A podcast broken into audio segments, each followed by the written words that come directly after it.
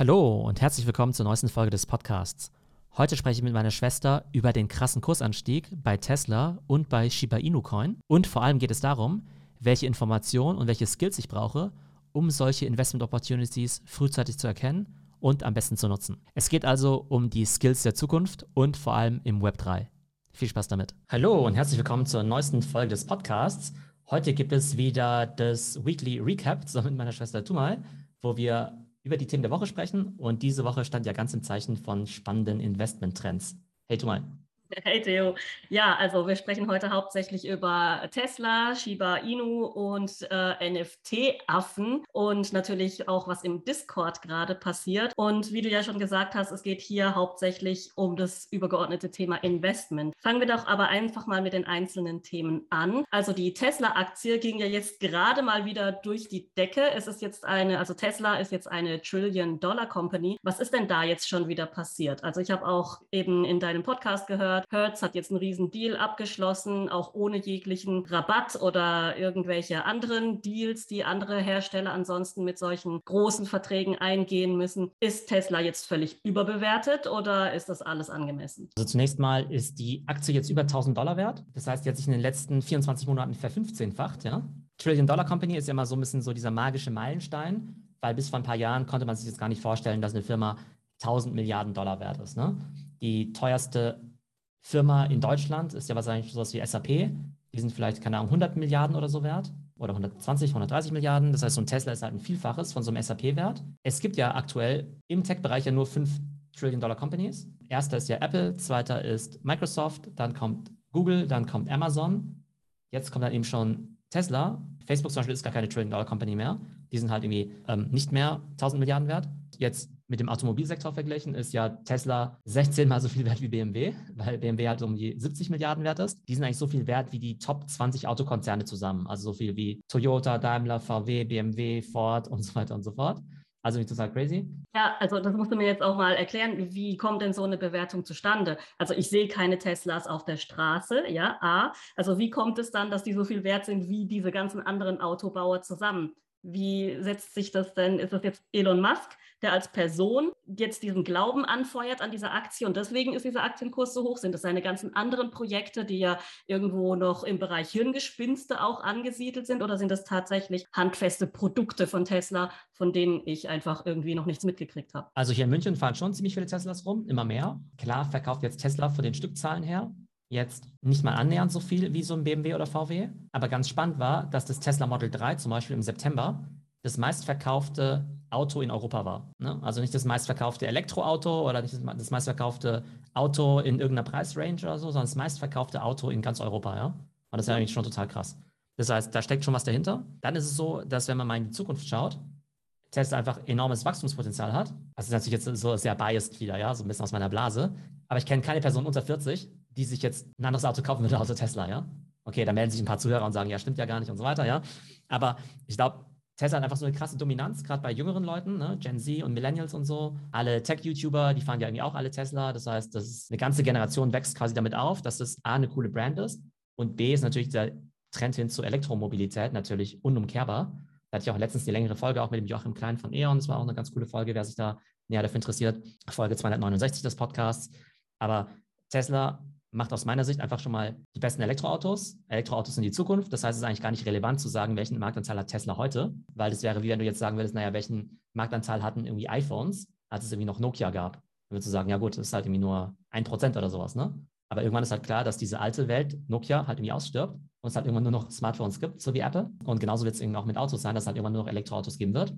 Und da hat eine Tesla dann natürlich nicht 100% Marktanteil, sondern die VW macht ja auch ganz coole Sachen und so weiter. Aber ich glaube, da in der Hinsicht ist es auf jeden Fall gerechtfertigt. Tesla hat ja noch einiges weiteres in der Pipeline. Also es gibt ja zum Beispiel jetzt einige Leute, die haben eben nicht nur den Tesla zu Hause, sondern auch noch quasi diese Tesla Solarzellen auf dem Dach, dann diese Tesla Powerwall, um die Energie auch zu speichern.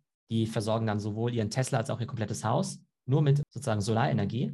Und das hat einfach so eine Art Ökosystem, auch noch mit diesen ganzen Ladesäulen und so weiter. Und wenn dann irgendwann noch das autonome Fahren kommt und es irgendwie Robotaxis gibt, wo du sagen kannst, hey, ich kann einfach irgendeinen Tesla herrufen. Du selbst hast keinen Tesla, aber in deiner Nachbarschaft gibt es irgendwie fünf Teslas, die stehen halt irgendwie 90 Prozent der Zeit nur rum.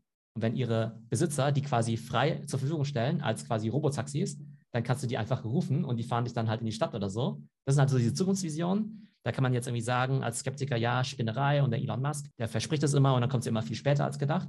Aber die Tatsache, dass es überhaupt kommen kann, die Tatsache, dass du überhaupt eine Autofirma bauen kannst vor 10, 15 Jahren und die heute halt so viel wert ist wie alle anderen Autocompanies zusammen, würde mir erstmal eine ganz gute Zuversicht geben, dass der auch auf seine ambitionierteren Zukunftspläne auch delivern wird. Ja, aber um nochmal eben auf Elon Musk zurückzukommen, also wie viel Anteil an diesem Aktienkurs hat er denn jetzt als Person? Natürlich ganz viel, weil für viele ist natürlich Elon Musk so total das Idol. Also der wird ja noch mehr verehrt als vielleicht ein Steve Jobs. Das heißt, der ist natürlich so der beste ja, Influencer für seine Brand. Ich glaube aber auch, dass er das auch so aufstellen will, dass vielleicht Tesla irgendwann natürlich auch mal unabhängig von ihm ist, da er auch noch andere Sachen macht, wie SpaceX und so weiter. Aber klar, der spielt da natürlich eine Riesenrolle. Wobei ich glaube, dass sozusagen deutsche CEOs sich natürlich schon zum Vorbild nehmen sollten, mehr in der Öffentlichkeit aufzutreten, auch ein bisschen, ja, so eine Art Personal Brand zu sein, das macht irgendwie schon Sinn. Aber die können natürlich jetzt nicht Elon Musk nachmachen, da Elon Musk ja natürlich auch der Gründer und Visionär ist und die meisten anderen Automanager auf der Welt ja halt Ne, halt quasi angestellte Manager sind, was ja auch cool ist, ja, aber die sind natürlich jetzt nicht der Gründer von so einer Company. Ja, auf Elon Musk werden wir später beim Shiba Inu-Thema auch nochmal zurückkommen. Was ich dich noch fragen wollte, ist, wann hast du denn Tesla-Aktien gekauft? Also wann bist du eingestiegen und lohnt es sich jetzt noch einzusteigen? Also die Tesla-Aktie steht ja aktuell bei 1000 Dollar. Ich bin mir ziemlich sicher, ich habe schon mal bei 50 Dollar da mal investiert, also sehr, sehr früh. Wie lange ja. ist es her? Also was heißt sehr, sehr früh? Weil die Firma ist ja jetzt noch nicht so alt wie jetzt BMW und so weiter. Also über welchen Zeitraum sprechen wir jetzt hier, wo es von 50 Dollar auf 1000 Dollar gegangen ist? Hm, also wie gesagt, die sind ja von 70 Dollar auf 1000 Dollar gegangen in den letzten 24 Monaten. Mhm. Und ich glaube, ich habe bestimmt schon vor drei oder vier Jahren schon mal Tesla-Aktien gehabt. Ich habe mich damit damals nicht so sehr damit beschäftigt. Und da habe ich mich von dem Scott Galloway beeinflussen lassen. Das ist ja auch so ein ganz lustiger Typ, der ja immer so lustige Meinungen zu Aktien hat. Und ja, den mag ich auch. Ja, das ist aber so ein kleiner Exkurs. Ne? Scott Galloway ist ja auch smarter Typ und weiß ja auch viel über Tech und so. Aber ganz, ganz schlechter Investor. Der hat ja quasi immer so seine Hot Takes äh, und sagt dann immer, natürlich, weil es natürlich auch Klickzahlen bringt, ist auch so Clickbait, dass er sagt, ja, äh, Tesla geht gegen Null oder Bitcoin ist nichts wert oder Snapchat ist nichts wert und so weiter.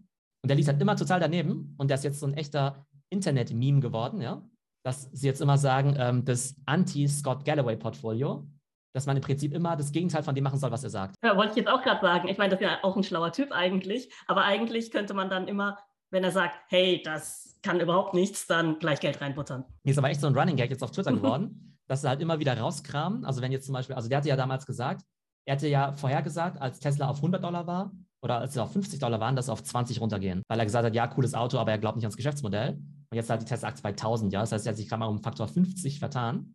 Ja, der bekannte Scott Galloway. Und es wird jetzt natürlich immer genüsslich rausgekramt von Finance Twitter, wenn sowas kommt, wenn halt Tesla total abgeht. Er hat ja auch irgendwie so zehn andere Sachen, so Predictions gemacht, wo er auch so krass daneben lag.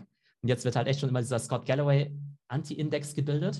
Und dann sagen sie auch, hey, wenn du immer gegen Galloway gewettet hättest, hättest du irgendwie 100x gemacht oder sowas und viel besser performt, als wenn du jetzt irgendwie den Nasdaq oder so gekauft hättest. Ist irgendwie total witzig. Also ich finde nach wie vor Scott, Scott Galloway einen coolen Typen. Aber zurück zu der Frage, weil ich ja damals dachte, boah, der, der muss es ja wissen, ne? habe ich tatsächlich dann Tesla wieder verkauft und bin dann wieder eingestiegen, irgendwann bei 200 oder 300 Dollar. Ein bisschen war stärker. Noch, immer noch gut, ja. Ja, das heißt, da habe ich mein Geld auch verdrei, vervierfacht, was total cool ist. Damals habe ich aber auch gedacht, ich bin viel zu spät dran, weil ich auch gedacht habe, naja, eigentlich beschäftige ich mich ja täglich mit diesem Zeug. Hätte ich schon bei 50 Dollar total einsteigen müssen. Ne?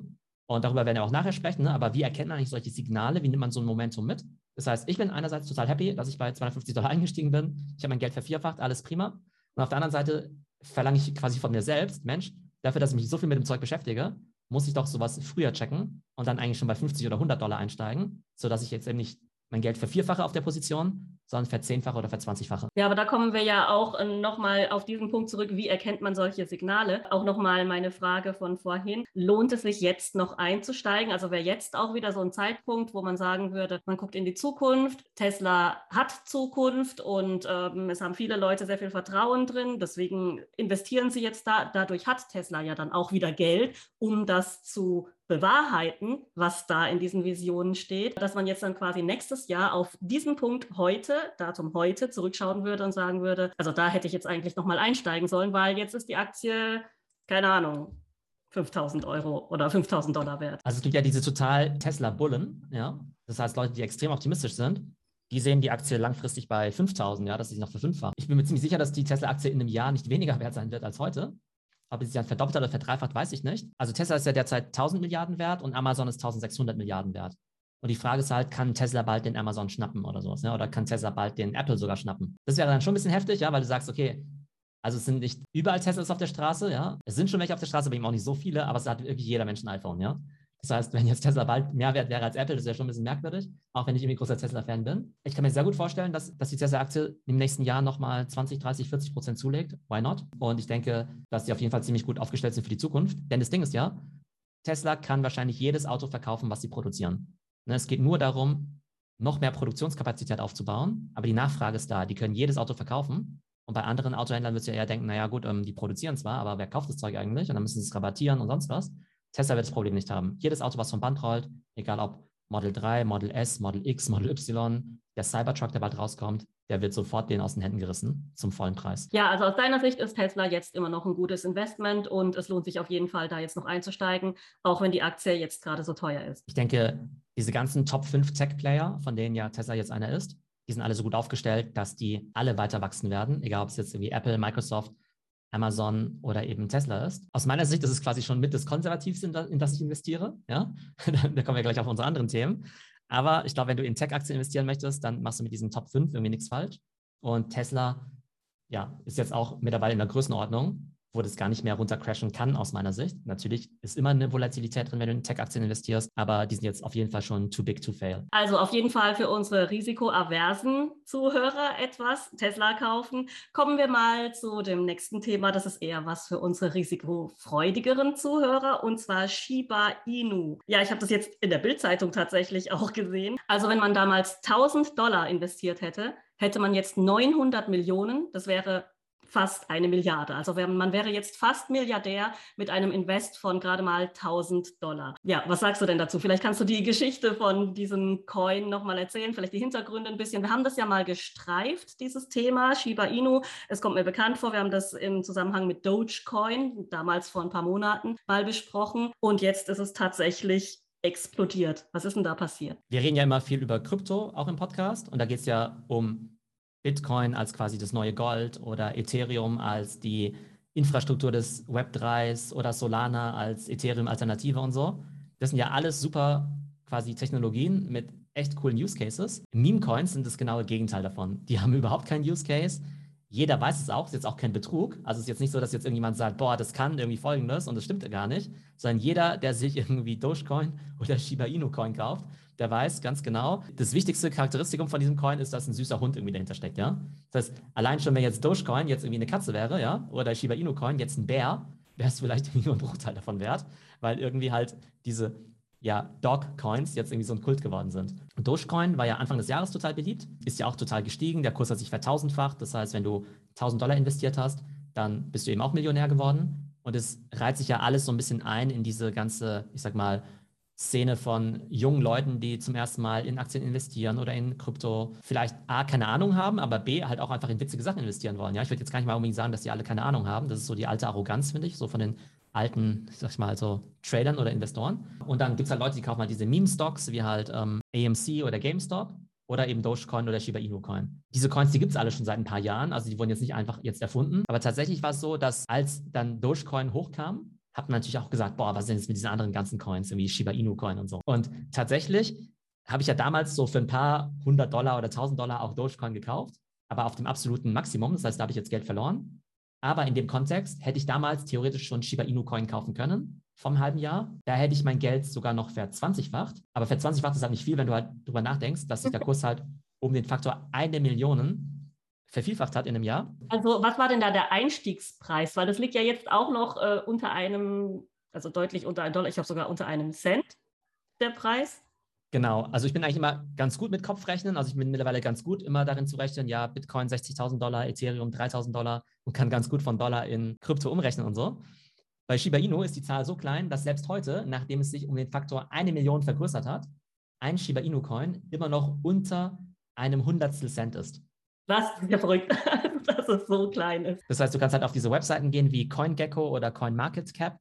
Da findest du ja immer diese ganzen Entwicklungen von diesen Coins. Und dann steht da halt irgendwie Shiba Inu 0,00007 irgendwas Dollar. Und das ist halt, wie gesagt, schon ein Faktor eine Million größer. Das heißt, vor einem Jahr stand da irgendwie 0,000, irgendwie, ja. also quasi nichts wert. Und das Verrückte ist halt, dass irgendwelche Leute sich dann aber trotzdem Shiba Inu Coin gekauft haben. Und das kannst du ja mal ganz gut nachvollziehen auf der Blockchain, weil da ja jede Transaktion ja öffentlich gespeichert wird.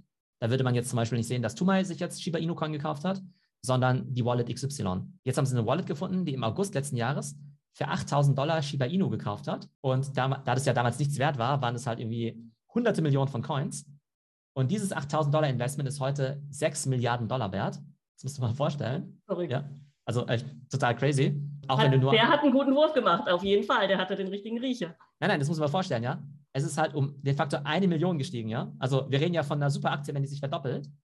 Wir reden von unfassbaren Aktien, wenn sie sich verzehnfachen. Wir reden von unfassbaren NFTs, wenn sie sich vertausendfacht. Und es hat sich jetzt vermillionenfacht. Das heißt, wenn du einen Dollar angelegt hättest, wärst du jetzt irgendwie Millionär. Oder wenn du dir halt nicht das iPhone gekauft hättest vor einem Jahr und statt dem iPhone jetzt irgendwie Shiba Inu Coin gekauft hättest, wärst du jetzt irgendwie Milliardär. Total crazy. Ja, das ist echt total crazy. Aber besonders hier diese Meme-Coins, da wollte ich auch nochmal darauf zurückkommen. Was steckt denn dahinter, wenn eine Community dann wirklich, also wie in diesem Fall, das habe ich irgendwo gelesen, also da steckt auch eine Community dahinter, die sich verabredet und die darüber sprechen und die diese Meme-Coins dann pushen wollen und die eben so eine kollektive Absprache haben, so lasst uns das Ding auf Betrag X, 10 Cent oder sowas bringen. Wie funktioniert es dann? Wo treffen die sich? Wo reden die darüber? Wie findet man das raus? Und äh, ja, also wie wollen die das anstellen? Es ist zum Teil so eine konzertierte Aktion, ja, dass halt tatsächlich es ganz wenige vielleicht gibt, die überhaupt Shiba Inu haben, ganz am Anfang. Und die sagen jetzt vielleicht, hey, wir wollen den Preis jetzt irgendwie nach oben treiben, ja, dass sie halt sagen, hey, wir verkaufen irgendwie gar nicht. Und wenn dann eben nur zu ganz, ganz hohen Preisen und kaufen vielleicht auch eben zu ganz hohen Preisen. Die treffen sich halt meistens auf Reddit oder in eben Discord-Gruppen. Und das Witzige ist aber, dass es halt irgendwann so eine Eigendynamik annimmt. Weil gerade jetzt bei Dogecoin, da gibt es halt irgendwie Millionen von Memes, von GIFs. Wenn du jetzt auf Giphy gehst, dann gibt es irgendwie so viele Dogecoin-Memes. Und irgendwann, das Coole an Memes ist ja, die Power an Memes ist ja, dass die sich ja quasi durchs Internet transportieren lassen, unabhängig vom kulturellen Kontext. Ne, da steht ja auch kein Text dabei. Ja? Wenn da jetzt einfach nur dieser Hund ist, ja, dieser Hund irgendwie, der to the moon geht, dann weiß ja jeder, was damit gemeint ist.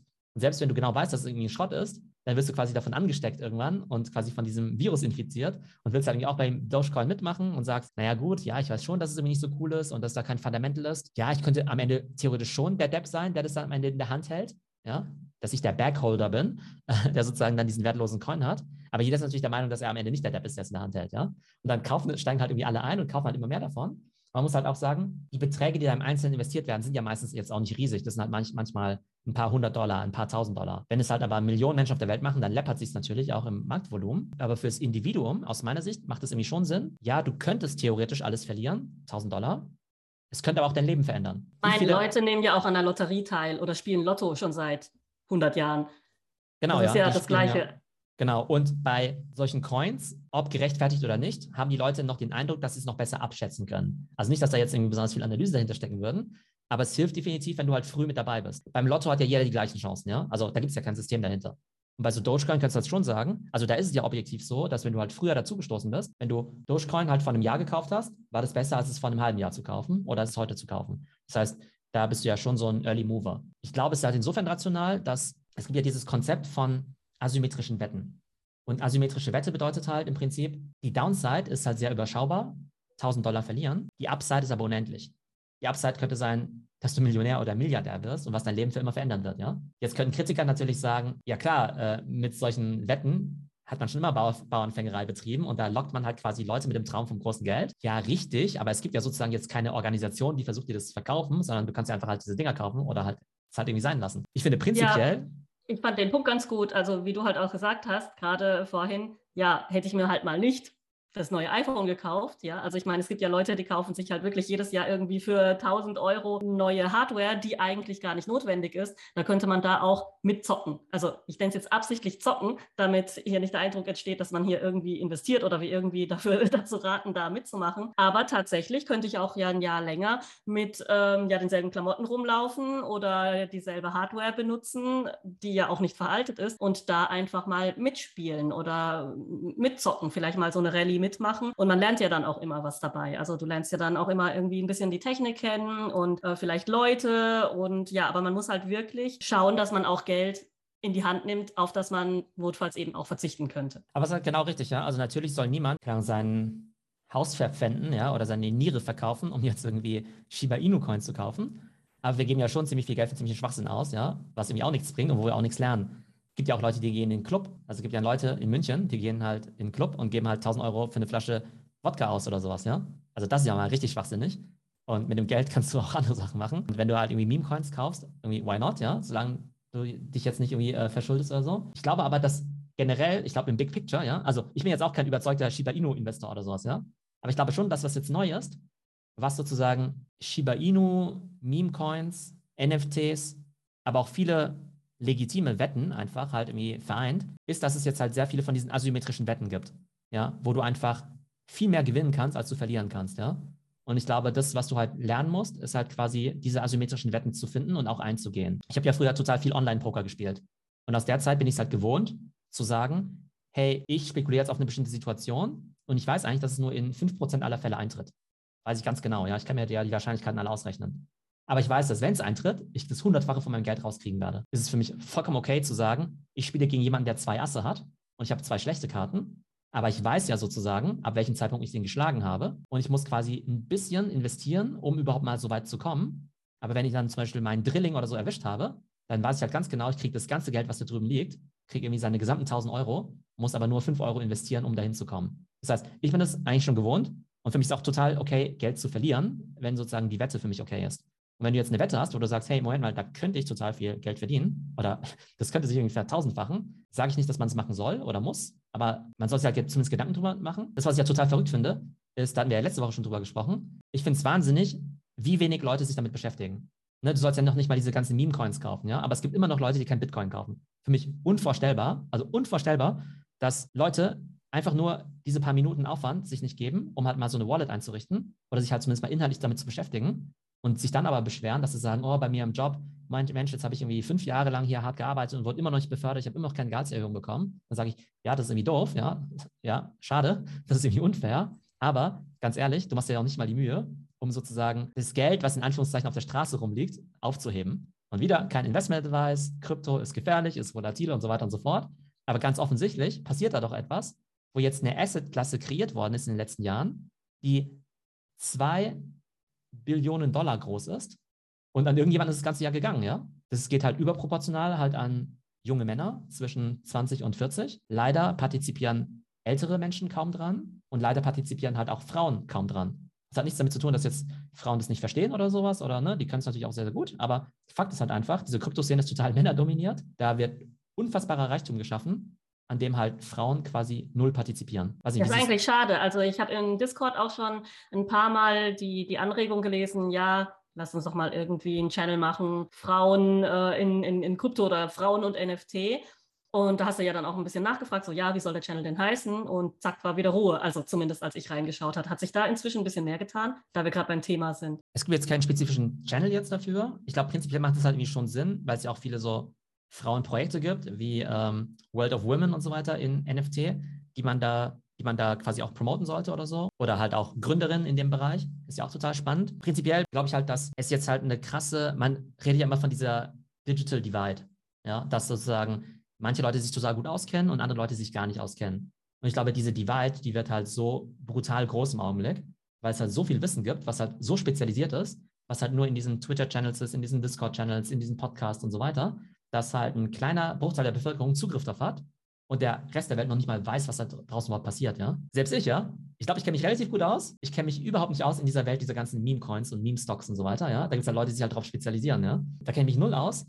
Aber es gibt halt ganz viele Leute, an denen geht halt diese Welt komplett vorbei, ja. Mhm. Und da geht es ja nicht mal nur darum, jetzt zu sagen, oh, jetzt äh, habe ich nicht mein Geld vermehrt. Es soll ja, ne, das ist ja auch so ein Ding. Äh, ich wurde letztens auch, glaube ich, kritisiert dafür, warum ich denn auf Instagram jetzt immer poste, wenn jetzt irgendwelche Kurse so durch die Decke gehen. Und dann hieß es irgendwie, hat irgendjemand gesagt, ja, warum geht es denn hier immer nur um Geld oder sowas, ja? Ich finde Geld gar nicht so wichtig, ja. Ist ja für mich eher der Ausdruck von dieser Revolution. Der Aktienkurs ist für mich ja weniger Ausdruck von Geld, sondern von dem Wachstum. Dass irgendeine Bewegung jetzt halt total durch die Decke geht, ja. Und es wird halt zufälligerweise halt in Geld gemessen. Da passieren jetzt halt gerade so viele Dinge, die an so vielen Menschen so krass vorbeigehen. Und das finde ich irgendwie total schade. Und deshalb versuche ich ja auch immer mit dem Podcast und durch verschiedene Posts und so weiter ja auch so ein bisschen Education zu betreiben, vielleicht auch Leute on zu boarden, Leuten beizubringen, wie das Ganze funktioniert, weil es ja eigentlich total schade ist, dass halt so viele Leute dann irgendwann gar nicht mehr wissen, wie das Internet überhaupt funktioniert. An dem Punkt muss ich jetzt mal kurz ein bisschen einhaken. Was meinst du damit, dass Leute nicht wissen, wie das Internet funktioniert? Also müssen Leute das wissen oder brauchen sie da bestimmte Insider-Informationen oder reicht es nicht, wenn Leute das einfach nutzen können? Ja, de facto glaube ich halt, dass die Leute das Web 3 halt gar nicht nutzen können, die meisten. Also wenn du halt keine Metamask-Wallet hast, dann verstehst du nicht, wie das Web 3 funktioniert. Wenn du kein Ethereum besitzt, dann weißt du nicht, wie dezentrale Applikationen funktionieren. Wenn du kein Krypto besitzt, dann hast du halt keine Ahnung, wie Blockchain funktioniert, was vielleicht die größte technische Revolution der nächsten Jahre ist. Ja? Das bedeutet, du weißt vielleicht, wie du Netflix bedienst, ja, und du kannst irgendwie Instagram bedienen, aber du bist halt quasi in dieser Web3-Welt quasi funktionaler, funktionaler Analphabet, wenn ich das mal so sagen darf, dann kannst du einfach nicht partizipieren. Das wäre genauso. Wir kennen es ja bei älteren Leuten in Anführungsstrichen, also nichts gegen ältere Leute, aber selbst unsere Mutter, die ist ja eigentlich ganz computerfit, aber die ist ja auch mit Sachen irgendwie überfordert oder sowas. Ja, der muss jetzt mit manchen Applikationen irgendwie nicht ankommen und die kommt irgendwie mit vielen Sachen gut zurecht, aber mit vielen Sachen gar nicht. Und ich glaube, genauso wie wir jetzt ja zum Teil immer denken, boah Mensch, äh, unsere Eltern, die checken ja gar nichts, gibt es jetzt zum Teil 30-Jährige, 40-Jährige, von denen ich jetzt auch sagen würde, Mensch, die checken ja gar nichts. Also die können das Internet de facto nicht bedienen. Das, was sie machen können, ist irgendwie E-Mail bedienen und Netflix, überspitzt gesagt. Was so gesehen aber auch kein Drama ist, denn ich hatte bis vor einem Jahr auch keine Metamask-Wallet. Wir lernen ja irgendwie alle dazu. Aber ich glaube, es geht jetzt in so einem krassen Speed eben voran, wie viele Sachen du lernen musst, dass wenn du einfach nicht neugierig bist, dass du dann überhaupt nichts mehr checkst und dann verschanzen sich die Leute halt hinter solchen Plattitüden wie, oh, das ist ja alles nur Betrug und äh, ja, Bitcoin, Geldwäsche und so weiter, weil sie halt irgendwie entweder das nicht, damit nicht hinterherkommen oder halt frustriert sind, dass sie halt daran nicht partizipieren können. Ja? Ähm, das meine ich eben damit. Ich wollte nochmal zurückkommen auf den Punkt, den du vorhin genannt hast. Da gibt es Leute, die kennen sich total gut mit diesen Meme-Coins aus.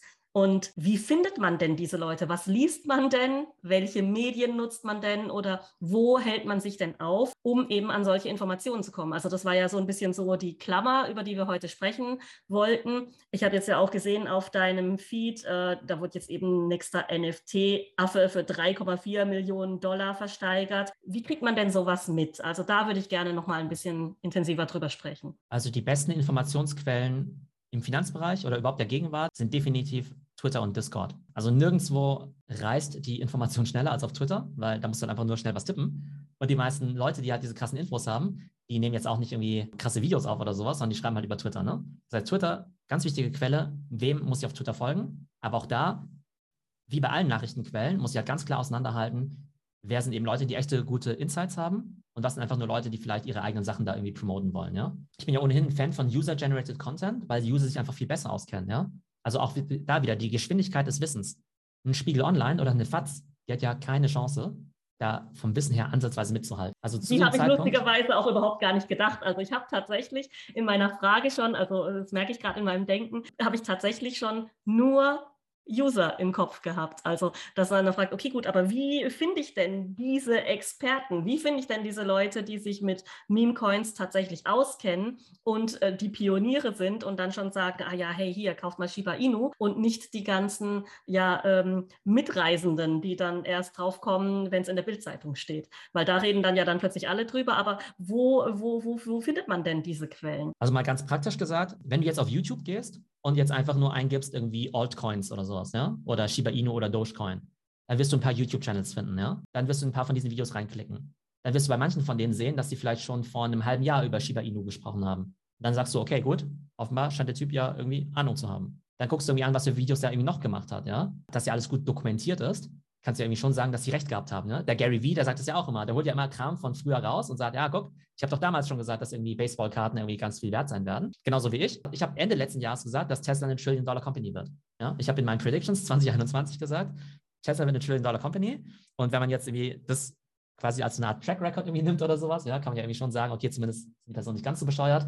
Genauso wie ich ja auch manchmal poste, hey, seitdem ich über Solana oder Axie Infinity gepostet habe ähm, oder einen Podcast gemacht habe, ist der Kurs irgendwie um x Prozent gestiegen oder sowas. Ne? Also so findest du erstmal die Analysen, was ist überhaupt Shiba Inu Coin. Dann kannst du halt so ein paar YouTuber abonnieren und dann kannst du mal gucken, okay, ich folge den YouTubern auch mal auf Twitter. Und dann kann es natürlich sein, dass auf Twitter die Informationen halt noch schneller rumgehen. Du siehst natürlich erstmal tweeten, bevor sie ein Video dazu machen. Oder du siehst, wem folgen die denn eigentlich? Das kannst du ja bei Twitter irgendwie an, angucken. Wem folgt der eigentlich? Ne, ich folge auf Twitter 1000 Leuten. Jetzt kannst du theoretisch all meine Dinger durchgehen. Wäre halt ein bisschen Arbeit und halt gucken, also, ja, wem, wem das wäre mir jetzt tatsächlich ein bisschen zu anstrengend. Ich wollte gerade vorschlagen, ob du nicht in die äh, Kommentare oder in die Caption dann für deine Zuhörer vielleicht äh, ein paar Tipps dann tatsächlich? Wem soll ich jetzt followen in Bezug auf ja, Coins, ähm, ja, neue Technologien oder so, weil klar, wenn wir es jetzt hier im Podcast nennen, dann äh, schreibt ja niemand mit oder sucht jetzt niemand irgendwie genau die Stelle, aber vielleicht können wir einfach als Service ein paar Tipps von dir jetzt dann verlinken. Ähm, genau, ich kann auf jeden Fall für NFC eine Liste verlinken. Also da habe ich ja quasi eine Twitter-Liste angelegt. Das heißt, eine Liste von 50 Accounts, denen ich folge. Ne? Und das ist eine mhm. unvollständige Liste, aber wenn ihr denen folgt, dann habt ihr vielleicht 50 der besten, keine Ahnung, 200 Accounts in dem Bereich. Und das ist ja quasi schon mal sozusagen die erste Anhaltsquelle. Das ist halt der erste Schritt. Also ihr erfahrt halt quasi, okay, was geht bei Twitter so ab? Und dann müsst ihr quasi so ein Gefühl dafür kriegen. Ja, jetzt wurden heute mal irgendwie über 10 NFTs gesprochen von diesen 50 Accounts. In welchen von diesen 10 NFTs investiere ich jetzt halt meine begrenzte Zeit? Und das ist halt wirklich so, du hast halt wenig Zeit, ja. Selbst wenn ich dir jetzt sage, hey, tu mal, das sind die 10 NFTs, von denen ich tausendprozentig überzeugt bin, dass die alle gut sind, kannst du nicht in jeden von denen investieren und du kannst nicht bei jedem von denen in den Discord gehen und dem Detail recherchieren. Ich finde ja dieses Clone X total cool.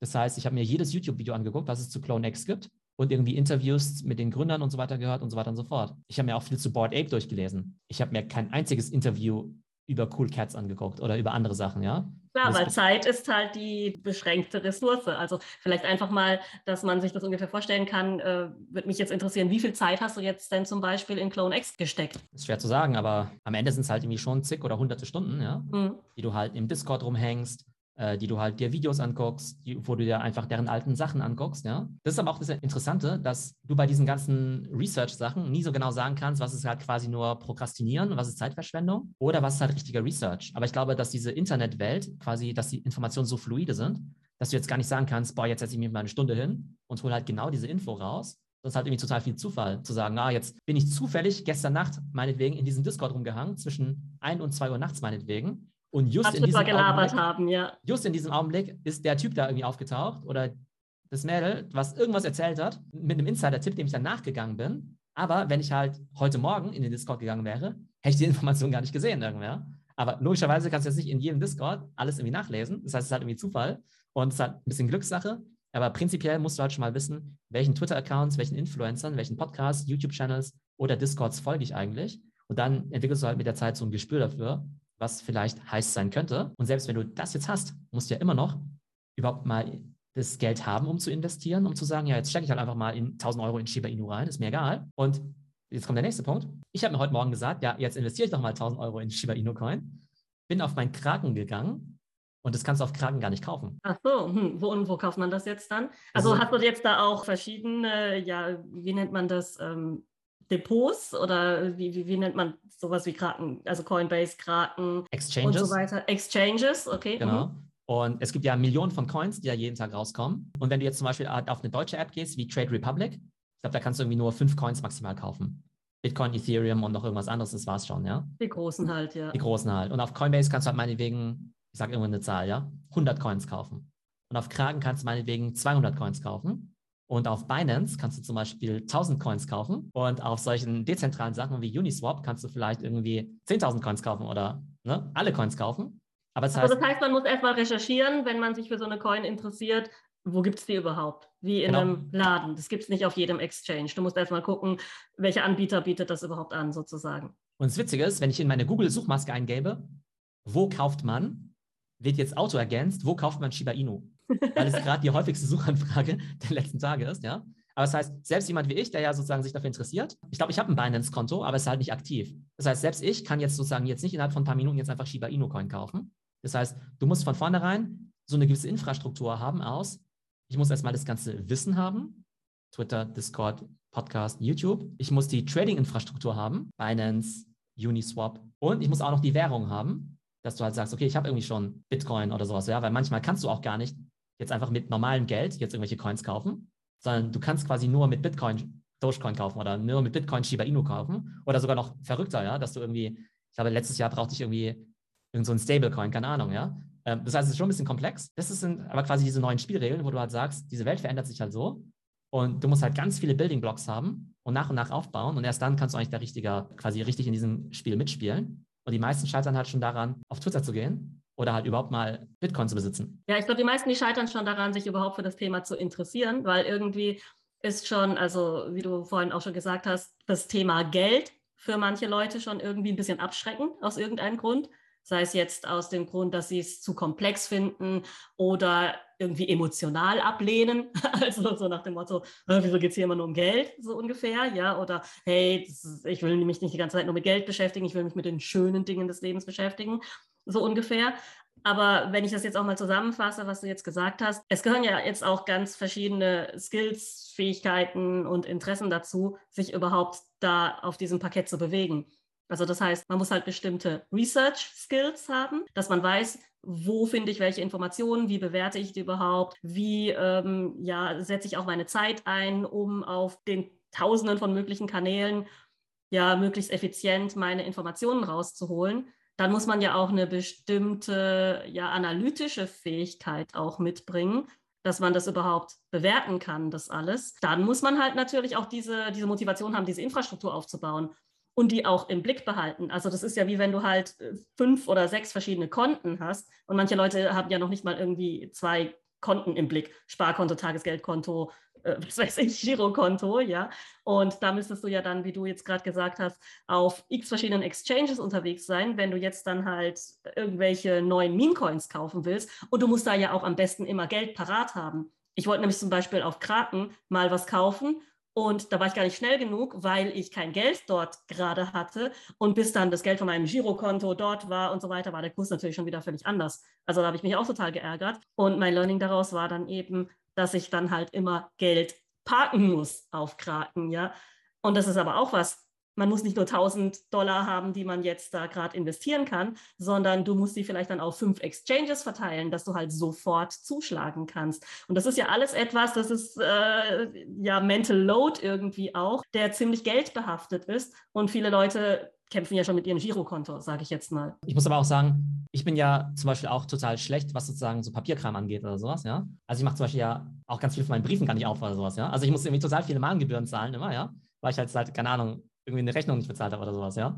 Ich komme sozusagen mit dem User Interface Papier aufmachen und irgendwo was eintippen, irgendwie schlechter zurecht, als jetzt irgendwas mit Ethereum zu kaufen. Also ist halt einfach so, ja. Die Friktion ist für mich größer, jetzt eine Rechnung zu bekommen, den Brief aufzumachen da jetzt irgendwo eine IBAN abzutippen, in mein Online-Banking reinzugehen und zu sagen, ja, jetzt überweise ich irgendwie 20 Euro oder sowas, das ist halt für mich ein größeres Problem, als jetzt zu sagen, oh, ich gehe jetzt irgendwo in Metamask rein und kaufe jetzt für 5 ETH oder sowas, halt irgendwie so ein Ding. Genau, aber ich glaube, das muss man Ganze halt so in diesem Kontext sehen. Also, das ist ja auch das Ziel jetzt von dieser Folge. Ich hoffe, dass es auch für die Zuhörer irgendwie ein bisschen klar wird, dass es jetzt nicht speziell jetzt um Tesla geht oder nicht speziell um Shiba Inu Coin, sondern es geht halt darum, diese asymmetrischen Wetten halt zu finden, ja, wo der Return viel größer ist als das Risiko aus meiner Sicht wo die Downside limitiert ist und die Upside vielleicht sogar unendlich, aber dann eben auch die komplette Infrastruktur in place zu haben, um das zu erkennen, um die Transaktion durchführen zu können, aber auch um die Risikobereitschaft zu haben, das überhaupt durchziehen zu können. Und manche Leute, die haben einfach Angst zu verlieren. Ja, das ist dann sogar nicht nur Risikoaversion, sondern Verlustaversion. Also viele Leute, das wird ja auch schon oft nachgewiesen. Ich habe ja VWL, ein VWL-Jahr promoviert. So viel habe ich da gar nicht mitgenommen. Aber äh, ein Punkt, der mir hängen geblieben ist, dass Menschen sich irrational verhalten, dass sie viel zu viel Angst haben und dass Leute nicht gerne Sachen verlieren. Menschen tut es mehr weh, 10 Euro zu verlieren, als es sie freut, eine Million Euro zu gewinnen. Ja, also psychologisch hat es ja auch etwas damit zu tun, dass sie diese 10 Euro schon in der Hand haben und die sehen und fühlen können und dass sie die einfach schon besitzen. Also ein zu erwartender Gewinn ist halt einfach zu abstrakt für viele Menschen oder beziehungsweise das ist psychologisch einfach so, dass ähm, ja der Spatz in der Hand einfach viel realer ist als die Taube auf dem Dach. Genau, so ticken halt die meisten Menschen. Ist jetzt auch nicht zu verdenken. Viele Modelle zeigen einfach, dass es halt nicht gut ist. Also es ist halt irgendwie, das ist ja wie, wenn du ganz viel Angst hast im Leben, dann kaufst du ja total viel Versicherung, ja? Weil du sagst, ja, es könnte ja was passieren, es könnte ja was passieren. Eine Versicherung zu kaufen, das kostet natürlich jetzt irgendwie auch viel Geld, ja. Und klar gibt es gewisse Versicherungen, die musst du kaufen, weil die ja total wichtig sind. Es gibt natürlich auch ganz viele schwachsinnige Versicherungen. Und Menschen, die einfach die ganze Zeit halt mit Angst durchs Leben gehen, die kaufen sozusagen indirekt eine Versicherung, weil sie halt sagen, ja, ich traue mich jetzt quasi irgendwelche Dinge nicht. Ich traue mich noch nicht mal Bitcoin zu kaufen oder Tesla zu kaufen, wenn es halt irgendwie schon eine Billion Dollar wert ist. Das finden sie dann immer noch zu riskant, dann Tesla zu kaufen. Und dann ist okay, kann jeder machen. Aber es das heißt natürlich, dass sie halt total viel liegen lassen, ja. Und klar, Geld ist nicht alles im Leben und so weiter, ne? aber es sind auch andere Chancen. Das ist ja wie wenn du jetzt sagst, ich finde meinen eigenen Job gerade total doof. Ich würde eigentlich viel lieber was anderes machen. Ich wär, wäre viel lieber selbstständig. Aber du hast halt einfach so viel Angst, dich selbstständig zu machen, dass du quasi den Preis halt dafür zahlst, dass du halt den Job machst, der halt nicht so cool ist. So gesehen halt deine Versicherungsprämie halt zahlst, indem du halt das Nicht-Spannende machst, vielleicht nicht so glücklich, weil du halt vielleicht nicht so deinen Traumjob machen kannst oder es ja viele solche Situationen. Ne? Und ich glaube, eine der wichtigsten Sachen sozusagen, finde ich, die man im Leben lernen kann, ist so richtig so Risiko und Chance abzuwägen in allen Entscheidungen, sei es jetzt irgendwie finanzieller, beruflicher oder privater Natur. Ich glaube, für die Leute, die wirklich nicht aus Angst da nicht mitmachen, sondern irgendwie aus, ja, sage ich jetzt mal, ähm, noch Unwissenheit, wie das Ganze jetzt tatsächlich operativ geht, also wie kaufe ich jetzt so einen Shiba Inu Coin, können wir ja wirklich mal so eine How-to-Folge machen. Also wirklich so Step by Step, so einen Prozess durchgehen. Wie komme ich jetzt an so einen Shiba Inu Coin? Können wir definitiv machen. Aber unser Discord, echt eine extrem krasse Ressource. Jetzt haben wir ja schon 1400 Leute drin und es gibt halt immer jemanden, der sich mit irgendwas auskennt, ja. Jetzt habe ich ja einfach heute in den Discord reingefragt, ja, wer von euch hat Shiba Inu? Melden sich irgendwie gleich schon irgendwie x Leute und sagen, ja klar, habe ich das. Die wissen dann zum Beispiel auch, wie man auf Uniswap dieses ganze Zeug kauft oder so, ne? Das heißt, ähm, auf dem Discord sind total viele smarte Leute, die halt quasi diese hunderte oder tausende von Stunden halt investiert haben. Genauso wie ich, ja. Ich habe ja meine zig oder hunderte Stunden von Clone X irgendwie in Clone X investiert. Wenn da irgendjemand was fragt im Clone X Channel, wie läuft das jetzt mit dem Presale, soll ich mir jetzt das Item kaufen und so weiter und so fort, kriegt er halt zum Teil auch innerhalb von ein paar Minuten eine Antwort von mir. Ne? Also es hat einfach so dieses kollaborative äh, gemeinsame Lernen und eben diese Schwarmintelligenz, wo einfach jeder so seinen Teil dazu beiträgt und man sozusagen als Kollektiv halt viel schlauer wird. Nichts kann schneller sein als so ein Discord, ja. Logischerweise, ja, ist so ein Discord schneller als jede Universität, jedes Buch, jeder Kurs und so. Und von daher ist es erstmal eine ganz gute Anlaufquelle mit sehr hilfsbereiten Menschen, bevor ihr irgendwas mega riskantes macht, wie irgendwelche mega riskanten NFTs kaufen oder Meme-Coins. Fragt mal die Leute im Discord. Da gibt es bestimmt Leute, die damit gute Erfahrungen gemacht haben oder vielleicht auch schon auf die Nase gefallen sind und da ihre Erfahrungen teilen. Ja, also mein Lieblingschannel momentan ist ja Win und Fails. Da gucke ich eigentlich am liebsten rein, weil da auch immer tolle Stories sind. Aber ihr habt euch ja auch getroffen. Leute aus dem Discord haben sich in Real Life getroffen. Und zwar erstmal die Leute aus München. Warst du da dabei? Wir haben ja diese regionalen Gruppen mittlerweile, also für die ganzen großen deutschen Städte aber auch Österreich und Schweiz. Jetzt haben schon Leute gesagt, ja, aber eigentlich brauchen wir auch die äh, Dubai-Gruppe oder die London-Gruppe, weil da gibt es natürlich auch viele deutschsprachige Leute, die sich für solche Themen interessieren, für das ich total cool finde. Und jetzt werden eben schon die ersten lokalen Meetups eben auch vereinbart. Und tatsächlich war jetzt am Sonntag einer in München, da war ich auch mit dabei. Das war in München im Hirschgarten, im Biergarten, war total klasse. Wir waren gar nicht so viele Leute, vielleicht so um die zehn Leute. Ja, aber das, das ist ja cool, da kann man sich halt noch gut unterhalten mit zehn Leuten und sich auch kennenlernen. Ist ja besser, wie wenn da irgendwie 100 Leute, es ist auch voll schwer, eine Location zu finden für 20, 30 Leute. Zehn Leute finde ich total super. Ja, genau, definitiv. Es war total angenehm. Es war auch gutes Wetter, man konnte schön draußen sitzen. Es wären gerne noch viel mehr gekommen. Aber das war jetzt sozusagen unser Kickoff. Und ich weiß jetzt schon aus den anderen Gruppen, dass sie jetzt alle schon ihre Termine vereinbaren, dass sie sich in Zürich treffen, in Stuttgart. Dann gibt es ja die Gruppe NFT Köln. Und dann kommen die Düsseldorfer rein und fragen, ob sie da auch mitmachen dürfen, ja. Mhm. Oder warum es keine eigene NFT-Düsseldorf-Gruppe gibt. Also echt total nett, total sympathisch. Die Karlsruher, die wollen dann bei der NFT Stuttgart-Gruppe mitmachen. Das Witzige ist aber auch, dass die Leute, die sich dort getroffen haben, gesagt haben, du, ich habe mich noch nie mit irgendwelchen fremden Leuten getroffen. Ja, die haben gesagt, ja, ich werde auch niemals auf die Idee kommen, mich jetzt mit irgendwelchen Leuten aus irgendeinem Fußballchat oder sowas zu treffen oder so. Das heißt, irgendwas ist da mit dabei, was halt quasi ja, so einen gewissen Trust irgendwie schafft in dieser Community, dieses gemeinsame Interesse.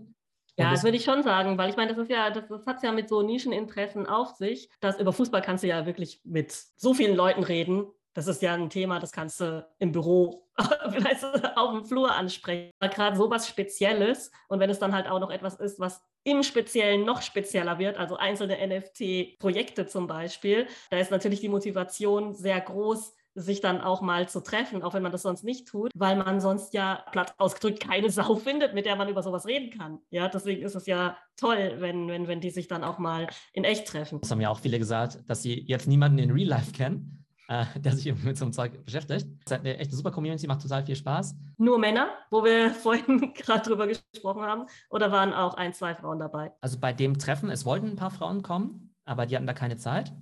Im Augenblick würde ich schätzen, dass im Discord natürlich schon starker Männerüberhang ist, aber es sich auch immer mehr Frauen auch für das Thema interessieren. Also wir sind ja einfach eine total offene Community.